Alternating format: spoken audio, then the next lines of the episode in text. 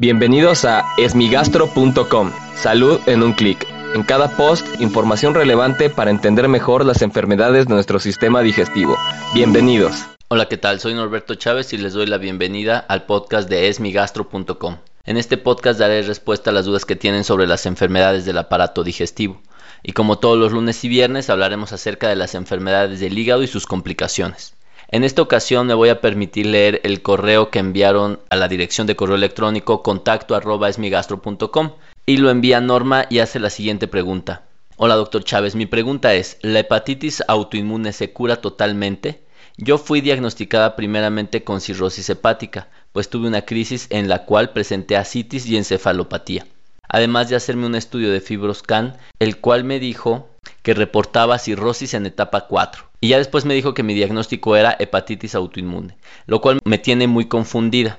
Sigo toda su información esperando encontrar respuesta, pero me atrevo a preguntarle directamente primero por saber si se pueden confundir estas dos enfermedades y la segunda es si se cura la hepatitis autoinmune.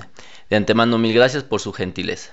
Esto es algo muy importante porque debemos entender que las enfermedades crónicas del hígado por lo general van a desencadenar o a terminar, por llamarlo de alguna manera, en cirrosis hepática. Es decir, la hepatitis C en algún momento fue una etapa aguda, luego fases iniciales y luego ocasiona cirrosis hepática. La hepatitis B del mismo modo, la enfermedad alcohólica también puede ocasionar esta situación. Es decir, todas las enfermedades o todo lo que ocasiona un daño crónico al hígado a largo plazo puede ocasionar cirrosis hepática. Es decir, no son dos enfermedades diferentes propiamente. La cirrosis hepática es una consecuencia de una enfermedad crónica del hígado como puede ser la hepatitis autoinmune. Entonces esto responde a la primera pregunta de Norma. ¿Se puede confundir? La respuesta es no. La cirrosis hepática es la secuencia de la hepatitis autoinmune. Ahora bien, una de las preguntas que casi siempre se hacen es, si ya tengo cirrosis hepática, independientemente de la causa, es decir, si la cirrosis es por hepatitis C, si la cirrosis es por hepatitis autoinmune, si la cirrosis es por hepatitis B, etcétera, ¿se puede curar la enfermedad de base? Es decir, si yo tengo cirrosis por hepatitis C, ¿me puedo curar la hepatitis C? La respuesta es sí. Esto no ocurre en todas las enfermedades, ya que por ejemplo en el caso del alcohol, pues podemos decir que el paciente está curado de alcoholismo si ya no vuelve a beber, pero sigue teniendo cirrosis hepática.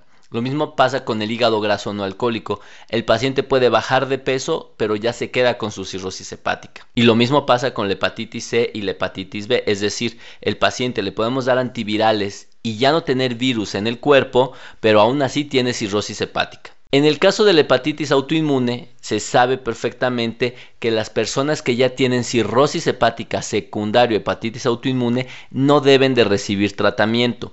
Y esto es por una razón en especial. Los tratamientos que se utilizan para la hepatitis autoinmune pueden ser muy agresivos para el hígado y lo pueden descompensar. Además de que no se tiene evidencia de que dar estos tratamientos, que son principalmente esteroides como la prednisona o inmunosupresores como la satioprina, esto vaya a tener un beneficio a largo plazo en los pacientes. Es decir, dar el tratamiento en personas con cirrosis hepática por hepatitis autoinmune no va a mejorar la supervivencia y peor aún puede deteriorar su calidad de vida.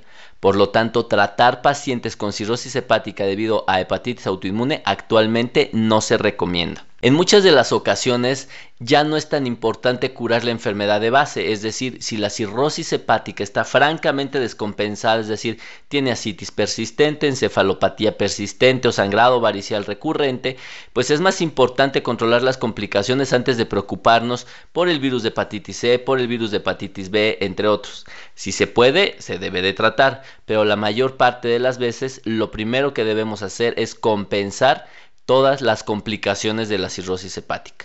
Una vez que un paciente se encuentra bien compensado, entonces sí podemos empezar a pensar en tratarle la causa que originó la enfermedad, siempre y cuando el tratamiento sea accesible, sea eficiente y no tenga efectos adversos graves o pueda descompensar al paciente. Espero que esto haya respondido a la pregunta de Norma. Si tienen alguna duda, los invito a que escuchen los episodios previos. Y si tienen aún alguna duda, los invito a que en la página www.esmigastro.com llenen el formulario a través del cual pueden enviarnos su pregunta. Gracias por haber escuchado este post.